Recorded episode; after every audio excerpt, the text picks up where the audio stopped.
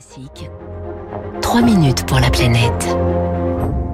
3 minutes pour la planète. Bonjour Baptiste Gabory. Euh, Bonjour François, bonjour à tous. C'est aujourd'hui lundi 4 octobre, la journée mondiale des animaux. Et sur le front de la biodiversité, les bonnes nouvelles sont suffisamment rares hein, pour ne pas euh, être oubliées. Au Kenya, la lutte contre le braconnage porte ses fruits et les populations d'éléphants et de rhinocéros sont en hausse. Et oui, et il n'y a eu, euh, autre bonne nouvelle, hein, aucun braconnage de rhinos dans le pays l'an dernier, en 2020. Euh, là aussi, hein, c'est suffisamment rare pour être souligné. Lionel Hachemin, chargé de campagne pour AIFO, le Fonds international pour la protection des animaux, il est spécialisé dans la criminalité liée aux espèces sauvages. C'était la première fois depuis donc 1999, ah, donc il n'y a aucun incident euh, de braconnage pour les rhinos donc noirs et blancs. Et euh, l'implication de ça, c'est aussi une augmentation donc de la population des rhinocéros, avec par exemple une augmentation de 11% entre 2019 et 2020. En 2017, il y avait 1250 euh, rhinocéros au Kenya, et aujourd'hui, au dernier recensement, on est à 1739. Des résultats qui ne doivent rien au hasard. hein. Le pays a pris depuis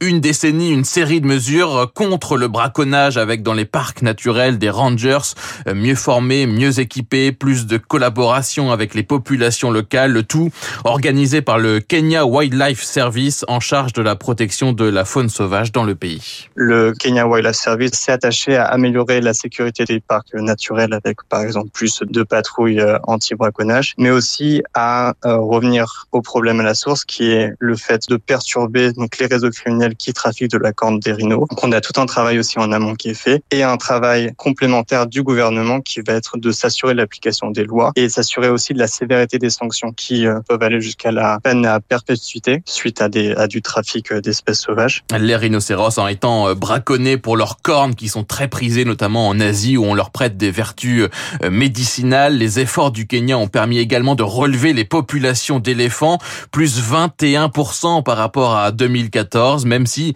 cela reste encore fragile. Charlotte De l'ONG Robin des Bois, les auteurs de l'Atlas du business des espèces menacées.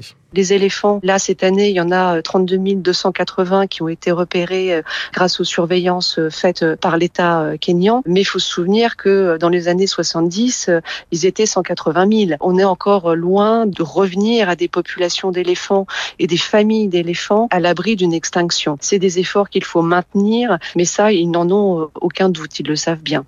Et le, et le Kenya a publié le mois dernier les résultats de son premier recensement, recensement de la faune sauvage effectué à l'échelle nationale dans le pays, permettant là aussi de protéger eh bien cette faune sauvage. Ça permet de savoir où sont les animaux. Alors le Kenya euh, a, a comme euh, objectif aussi de développer le tourisme, donc euh, de savoir où sont les animaux permet de faire venir les touristes là où, où ils sont présents, mais ça permet aussi de prendre des choix en termes d'infrastructures, d'aménagement du territoire, ne pas construire de routes ou de voies de chemin de fer sur les corridors de migration, par exemple. Des initiatives qui euh, inspirent d'autres pays en Afrique, selon euh, Charlotte Nittard, avec par exemple l'Ouganda ou le Gabon, qui ont eux aussi depuis des années eh bien mis des moyens dans la lutte contre le braconnage. Merci beaucoup Baptiste.